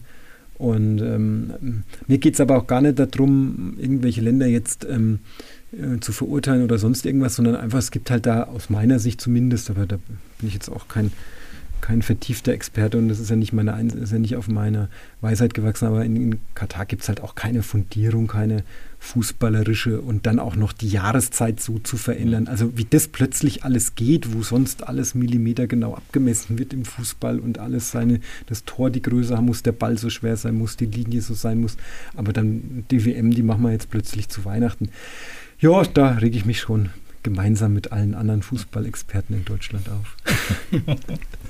Aber das Aufregen, das hilft ja noch nichts. Wir müssen ja alle irgendwie damit jetzt leben oder klarkommen als Fußballfans.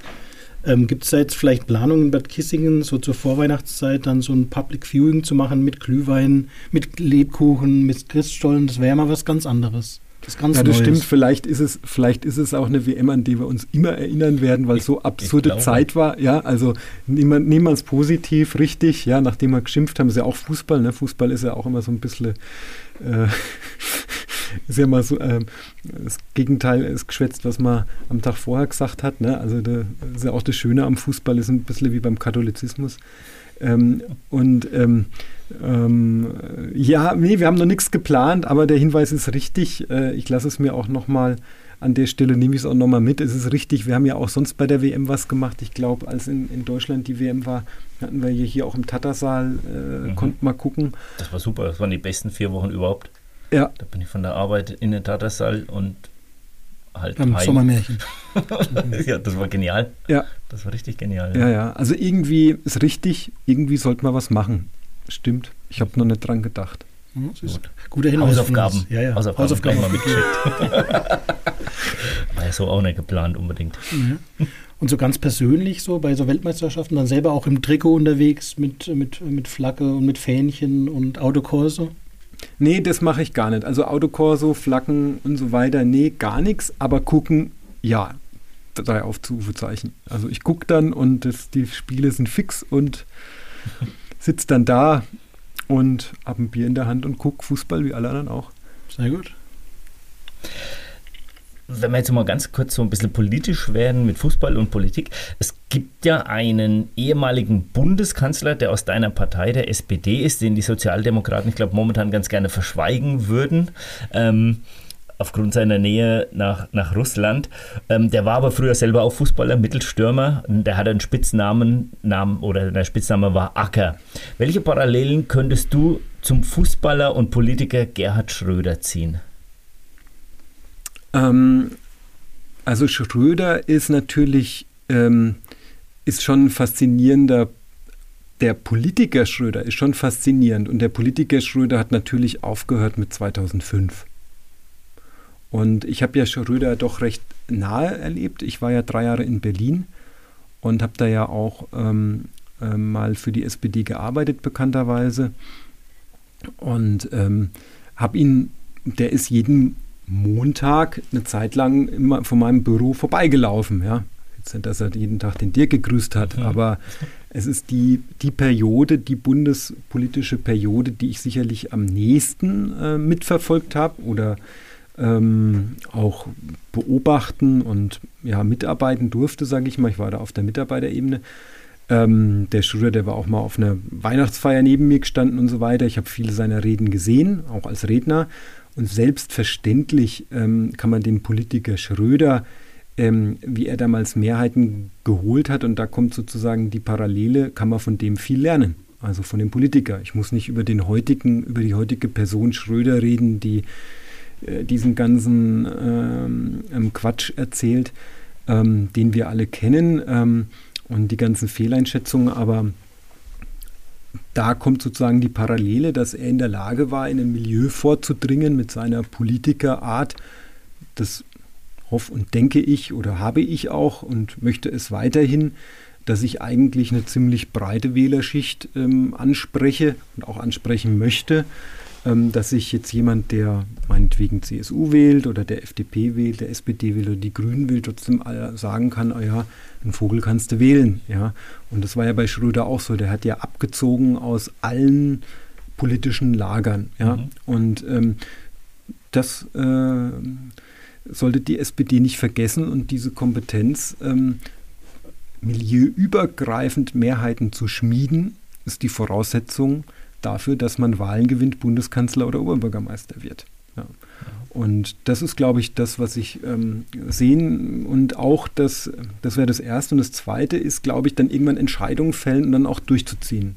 So, das ist äh, auch bei mir so. Also ich komme dann irgendwann zum Punkt und dann möchte ich Ergebnisse sehen. Dann interessieren mich auch keine Analysen und ach ja, worum geht's, sondern dann bin ich auch an der Stelle am Ergebnis interessiert und will das Tor schießen, mhm. wie der Acker oder ja, genau. und will das Ergebnis haben. Und bis das Ergebnis nicht da ist, ist es für mich eigentlich uninteressant. Und deswegen ähm, ärgert es mich dann auch so, wenn man es nicht, wenn wir es nicht schaffen. Und es freut mich genauso sehr, was ich wie jetzt bei den Plätzen. Das, da freue ich mich über jeden Fahrradständer, der montiert wird und jede, wenn die Bänke dann die neuen kommen und die Sonnenschirme und oder ich habe da die der, ich habe da die Zebrastreifen gemacht, das ist das Ergebnis. Äh, oder ich habe mal abgesprüht. So, das sind so kleine Dinge, aber da merke ich vorher, nachher und das Ergebnis zählt. Das ist das und das kann, kann man von Schröder lernen, dass er dann schon gesagt hat, wenn ich, wenn ich was mache, dann ziehe ich es auch durch. Und das würde ich auch für mich beanspruchen wollen. Also auf der auf der Umsetzungsebene und auf der sozusagen auf der Ebene des Politischen ist es eben seine Fähigkeit, Mehrheiten quer durch Milieus ähm, gewinnen zu können.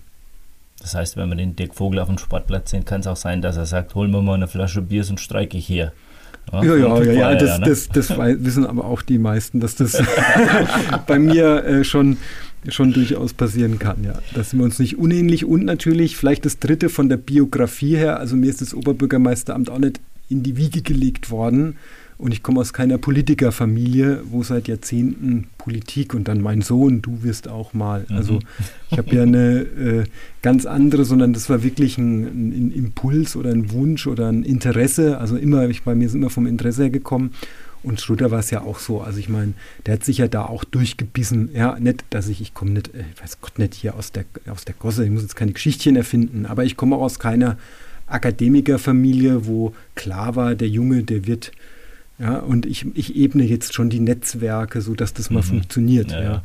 Also so ein bisschen Unerschrockenheit und, und der Wille auch nach oben zu kommen, ich glaube, das äh, ist schon bei uns beiden vorhanden gewesen. Ja, bei mir im Kleinen jetzt äh, und bei ihm war es eben mit der größeren Ebene auf der Bundesebene. Ja, Ja, wollen wir halt einfach hoffen, dass äh, deine Karriere nicht so endet. Aber du warst ja vor deiner Zeit im Kissinger Rathaus, warst ja, wenn ich richtig gelesen habe, in Göttingen, ich glaube in Milton Keynes in England. Das war das, äh, das war, ja, also in, in England war ich aber, also ich war ein halbes Jahr in den USA und Mhm. in England, das war ähm, das äh, ähm, Fernstudium, wo ich während des Jobs dann mein MBA Ah, noch okay. gemacht habe. Ich war zwar immer wieder dann in England, da gab es so Residential Schools, Mhm. aber ähm, ich war nicht ähm, in Milton Keynes beheimatet, nur da war die Okay. Open University, Okay. genau. Hm? Aber du warst dann auch noch in Rüsselsheim. Mir geht es eigentlich mehr darum, hattest du da so auch die Chance, etwas so vom Lokalfußball mitzunehmen oder war das so komplett außerhalb von deiner, Nee, war außerhalb. Nee, da habe ich eigentlich wenig hast du gar nichts mitbekommen. mitbekommen? Nee, nee. Also dementsprechend hast du wahrscheinlich auch nicht nirgends gespielt, irgendwie zum Ausgleich oder Nee, sowas. nee, nee. Ich habe mal in, in, nee, also wir haben zwar mal hier und da äh, so Betriebskicker-Mannschaft, da haben wir dann mal bei, wir spielen gegen die oder so, Mhm. da war ich dann mal dabei, äh, habe mich dann meistens ins Tor gestellt und das ging noch ganz gut, so ein bisschen hin und her hechten und ein bisschen die Bälle drüber fluppen, das war okay. Ähm, ähm, aber ich habe gemerkt, wenn ich dann losgerannt bin, dann ist die, hat die Pumpe ganz schön eingesetzt und dann habe ich eher so altherrenmäßig mich gefühlt. Das war dann, äh, das war dann auch frustrierend, ja. Aber in deiner Zeit hast du gesagt, ein halbes Jahr in den USA. Warst du ja in, in Washington, meine ich, ne? Ja. Ähm, Gab es da eher Soccer oder Football oder vielleicht sogar einen anderen Sport, den du dir mal angeschaut hast? Also dort ähm, habe ich mir nur das erste Mal eben Baseball angeguckt in Baltimore. Und das war schon beeindruckend von der Stadion. Also diese Stadionatmosphäre mag ich sowohl beim Fußball als auch eben ähm, ähm, dort beim Baseball war schon besonders. Also wer da mal hingeht, das ist schon beeindruckend aus meiner Sicht. Baltimore ist ein Riesenstadion, also ist bestimmt gefühlt also deutlich größer als so ein, also deutlich größer als so ein Bundesliga-Stadion und ähm, aber gefüllt. Und das habe ich mir mal angeguckt. Das war schon beeindruckend. Das ist so mitten, wie man sich Amerika vorstellt. Also zumindest so habe ich mir es vorgestellt. Da fährt dann der Obdachlose ähm, mit dem Einkaufswagen an dir vorbei und du läufst in der Innenstadt ähm, dann in dieses große Stadion rein. Also es war schon, ähm, war schon interessant. Das war das sportliche Ereignis, was mich wirklich sehr beeindruckt hat, auch ähm, dieser Besuch da in, dem, in Baltimore in dem Stadion. Und ansonsten ist es natürlich Soccer äh, für die Amerikaner. Also Soccer war damals, ich war ja 2001 kurz vor den Anschlägen dort und ähm, das war da nicht groß. Also das hat da niemand interessiert. Aber Baseball, klar, das war groß. Basketball hätte ich mir nochmal gerne angeguckt, ja. Aber Ja. dazu ist dann schlussendlich nicht gekommen. Okay, ich meine, wir haben jetzt auch schon einige Minuten auf unserer Uhr stehen. Ich denke, wir müssen mal auch Richtung Ende kommen unseres Gesprächs. Du willst sicherlich auch mal Feierabend machen. Ähm, eine Frage hätte ich jetzt noch und zwar, wir haben ja unseren Podcast Du Holz genannt. Wir wissen ja bei uns in der Rhön, könnte es auch mal ein bisschen ruppiger zugehen, da ist das ja abgeleitet. Jetzt bist du selber ehemaliger Fußballer, du bist aber auch als Oberbürgermeister Arbeitgeber. Ne? Wie, wie schwierig ist so dieser Zwiespalt auf der einen Seite, dass du vielleicht Mitarbeiter im Rathaus hast, die gerne Fußball spielen, aber eine gewisse Verletzungsgefahr haben vielleicht auch für die Arbeit ausfallen, aber auf der anderen Seite eben auch noch begeistert zu sein vom Hobbyfußball oder vom, vom selber Fußball zuschauen. Ist das schwierig? Nee, eigentlich nicht. Ich glaube auch, dass diejenigen, die Fußball spielen und fit bleiben und dranbleiben, ähm, dass die wahrscheinlich weniger ausfallen als diejenigen, die überhaupt gar keinen Sport machen. Ja, also von daher, da habe ich, da habe ich eigentlich, äh, hätte ich jetzt gar keine Bedenken. Also wenn jetzt jemand Fußball spielt. Ich habe auch noch nicht, ich glaube aber, ich habe jetzt noch keine großen Sportverletzungen gehört. Ich hoffe, das bleibt doch weiter so, ähm, vor allem für die Gesundheit der Einzelnen. Perfekt, dann klopfen wir jetzt mal hier so virtuell aufs Holz. Ich darf es nicht offiziell machen, sonst werde ich vom Soundmaster geschimpft. Ähm, dass das weiterhin so bleibt, dass du auch weiterhin gesund bleibst. Vielleicht klappt es ja doch irgendwann wieder mal beim Fußball, dass du doch mal wieder mal mitkicken kannst und sei es nur im Tor. Ne? Nur im Tor, man möge es mir verzeihen.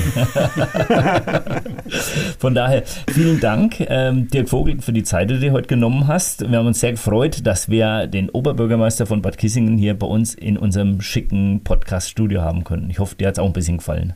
Nee, auf jeden Fall. Ich danke euch. Ganz tolles Format. Viel Erfolg weiter für euch. Balthasars Histörchen wird präsentiert von M&P Druck- und Werbetechnik, euer regionaler Partner für Bandenwerbung und Textildruck in Bad Kissingen. Ihr findet uns im Internet unter www.wirbekleben.de. Ja, Peter, willkommen im Stannenzeltstudio zu einem weiteren äh, Histörchen von dir. Und heute geht es um das große Thema Liebe, aber nicht so, wie man sich vielleicht vorstellt. Es geht um die, ich sag mal in Anführungszeichen, die Liebe zwischen einem Schiedsrichter und einem Spieler. Und die Liebe besteht darin, dass der Schiedsrichter sich und auch der Spieler nicht erinnern konnte, dass der Spieler nie von diesem Schiedsrichter vom Platz gestellt wurde. Also, also die Anführungszeichen bei Liebe sind ganz, ganz dick. Die sind ganz dick, ja. Und die Geschichte handelt von einem Spiel in Reichenbach. Beteiligt sind der Schiedsrichter René van Eckert aus Melrichstadt und der Mike Hartmann, damals Spieler vom FC Reichenbach. Wann war das ungefähr, wo der gespielt ja, hat? Weißt du es noch? Das dürfte ungefähr Jahre vor, her, ne? nee, nee, das dürfte so drei, vier Jahre her sein. Ah, okay. Und äh, das war die letzte Saison, wo der Mark Hartmann in Reichenbach gespielt hat, bevor er Jugendkoordinator in Großbadorf wurde. Mhm. Ja, die Mannschaften stehen an der Mittellinie. Ich unterhalte mich mit noch ein paar Spielern. Und dann kommt der René van Eckert, sieht den Hartmann und sagt, ja, hoffentlich überstehen wir heute mal die 90 Minuten ohne Platzverweis. Und der Hartmann sagt, ja, ich versuch's. Weil der Marc war ja wirklich jetzt kein Kind von Traurigkeit. Nein. Ja, das kann man ja so mal sagen. Ja, kann man sagen. Und ja, Mitte der zweiten Halbzeit, sage ich einmal, hat er dann wegen, glaube Festhalten im Mittelfeld die gelbe Karte kassiert, hat die auch anstandslos akzeptiert. Ja, kurz vor Schluss läuft der Gegner noch ein Konter. Die Reihenbecher haben mit einem Tor geführt. Und der Mark Hartmann steckt seinen Arm raus, blockt den Ball, um den Konter zu unterbinden. Ja, und war sich aber sofort bewusst, das ist also gelbreif. Und was halt in diesem Zusammenhang äh, von Bedeutung war, gewesen. es wäre Gelbrot gewesen. Van Eckert pfeift und bevor er aber der Van Eckert äh, zu ihm hinläuft, dreht sich der Mark Hartmann schon um und rennt Richtung Sportheim und ruft ganz laut, ich weiß Bescheid, ich weiß Bescheid. Und der Van Eckert läuft hinter ihm her, hat die gelbe Karte in der Hand und ruft, ja, diesmal kann ich aber wirklich nichts dazu. Also, und der Hartmann dreht es dann rum und sagt, ja, ich weiß schon, äh, es war, ist schon in Ordnung. Ja, und beim Rausgehen läuft er wieder an mir, läuft der Hartmann an mir vorbei. Und dann sage ich, du hast übrigens die 90 Minuten überstanden. Wieso? Dann sage ich, es ist schon die 93. Und ja. der Van Eckert steht dann halt mit gelb und gelb-roter Karte auf dem Platz und muss dann aber selber lachen, dass es also wieder geklappt hat, auch in diesem Spiel. Wäre ja mal interessant, wie oft es der Fall war, dass der Mark beim René van Eckert vom Platz geflogen ist. Du hast wahrscheinlich mehrere Platzerweise miterlebt sogar selber. Ja, also wie, wie gesagt, äh, an einen Fall kann ich mich noch erinnern. Das war ein Spiel Reichenbach in Strahlungen. Ja, aber wie gesagt, äh, das war schon vornherein klar, dass, also wenn die zwei aufeinander stoßen, es gibt so Pärchen, sag ich mal, zwischen Schiedsrichtern und Fußballern, äh, die sich entweder gar nicht mögen oder sie mögen sich. Ne? Und ja, das geht also selbst, da kommen Würzburger Schiedsrichter und nehmen sich gleich den Spieler zur Brust und sagen, also passen Sie mal auf, ne? ich habe es jetzt schon dreimal vom Platz gestellt, äh, es wäre schön, wenn wir es heute mal schaffen würden, dass wir zusammen runtergehen. Ne? Ja, heute haben wir wieder viel gelernt aus der Kommunalpolitik und äh, wie einer, der auszog aus unserer Region, um dann wieder zurückzukommen. Ähm, wir hoffen, euch hat es genauso viel Spaß gemacht. Wir, ja, wir haben es genossen, einfach mal mit einem Politiker zu sprechen über so ein Thema und vor allem so locker zu sprechen. Aber von daher ja, wünschen wir euch eine schöne Zeit bis zum nächsten Podcast. Wenn es was gibt, meldet euch wieder bei äh, den entsprechenden Kanälen, Instagram, WhatsApp, was auch immer bei uns. Äh, und bis dahin verbleiben wir natürlich mit, wir müssen ja morgen alle wieder auf die Arbeit.